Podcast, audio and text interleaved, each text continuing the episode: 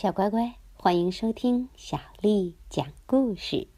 今天，小丽阿姨讲给你听的故事名字叫《大树，我饶不了你》，作者是日本的佐野洋子，由接力出版社出版。有一根根深叶茂的大树，大树下有一栋小房子，小房子里住着一位老爷爷。一到春天，树上就开满白花。邮递员来了，仰头看着树说：“嗯，好漂亮的树啊！”可老爷爷耸了耸肩，说：“嗯，我才看不上它呢。”清晨，老爷爷还没睡醒，好多小鸟飞到树上。叽叽喳喳叫个不停，吵得老爷爷在床上翻来覆去睡不着。老爷爷穿着睡衣跑了出来，一边用脚踹树，一边喊着：“你等着瞧吧，我饶不了你！”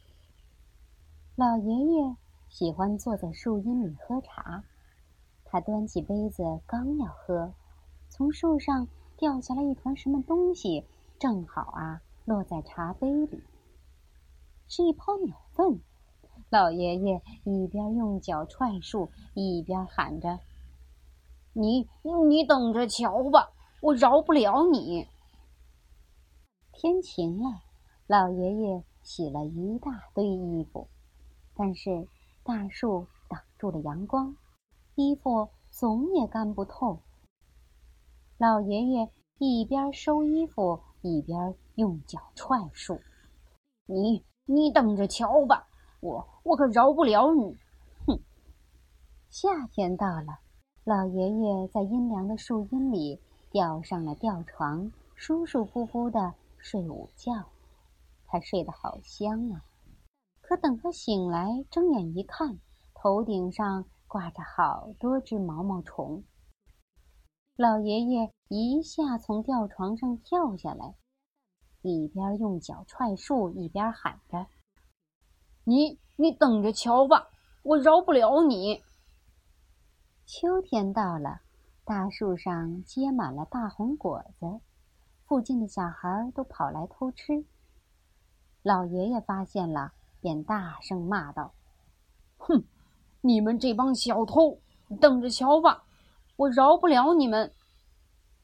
然后啊，他把大红果子一次全摘光，装满了好多筐。天气渐渐变凉了，大树的叶子一片片的往下掉，老爷爷怎么扫也扫不干净。他大喊一声：“你等着瞧吧！”他把落叶集中在一堆，点着了。然后用火烤白薯。尽管如此，树上的叶子还是不停的往下掉。老爷爷一边吃着烤白薯，一边抬头看着树说：“你等着瞧吧，我饶不了你。”下雪了，老爷爷正在门前扫雪。哗，从大树上。掉下来一大团雪，正好啊砸在老爷爷的头上。老爷爷气得满脸通红，一边用脚踹树，一边喊着：“你等着瞧吧，我饶不了你！”可是啊，他越使劲踹，树上的雪掉的就越多，全都落在老爷爷的身上了。你等着瞧吧，我饶不了你！老爷爷快步回到家中，取出了斧头。我饶不了你，我饶不了你！老爷爷把大树砍倒了。现在，老爷爷的屋前什么都没有了。春天来了，老爷爷也不知道，因为。没有了开满白花的大树，老爷爷嘀咕了一句，看了一眼蒲公英的小花。天大亮了，老爷爷也不知道，因为没有小鸟叫。起晚了的老爷爷嘀咕了一句，又看了一眼头上的太阳。老爷爷沏了一壶茶，茶倒是香气扑鼻，可是没有树荫。老爷爷嘀咕了一句，把茶灌进嘴里。老爷爷洗了几件衣服，可是没有树枝拴晾衣绳。老爷爷嘀咕了一句，搭了个晾衣架，结果风一刮，晾衣架倒了。老爷爷想睡午觉了，他拿出了吊床，可是没有地方吊啊。老爷爷一声不吭，把吊床又塞回了壁橱。秋天到了，没有满树的大红果子，即使有筐，也没果子可摘呀。老爷爷看了一眼树墩，抬头仰望天空，蓝天一望无际。老爷爷有扫帚，可是没有落叶。老爷爷爱吃白薯，可地上什么也没有。老爷爷看了一眼树墩，抬头仰望天空。蓝天一望无际。下雪了，雪越来越大，树墩被埋在了白雪下。来送信的邮递员发起了牢骚：“哎呀，这地方没有那棵大树做标志，可真不好找啊！”老爷爷看了一眼四周白白的积雪，抬头仰望天空，连蓝天也不见了，雪化了。老爷爷坐在门前，盯着大树的树墩，唉的叹了一口气。然后，他又唉的深深的叹息了一声。过了一会儿，他。哇的一声，哭了起来。哇哇哇！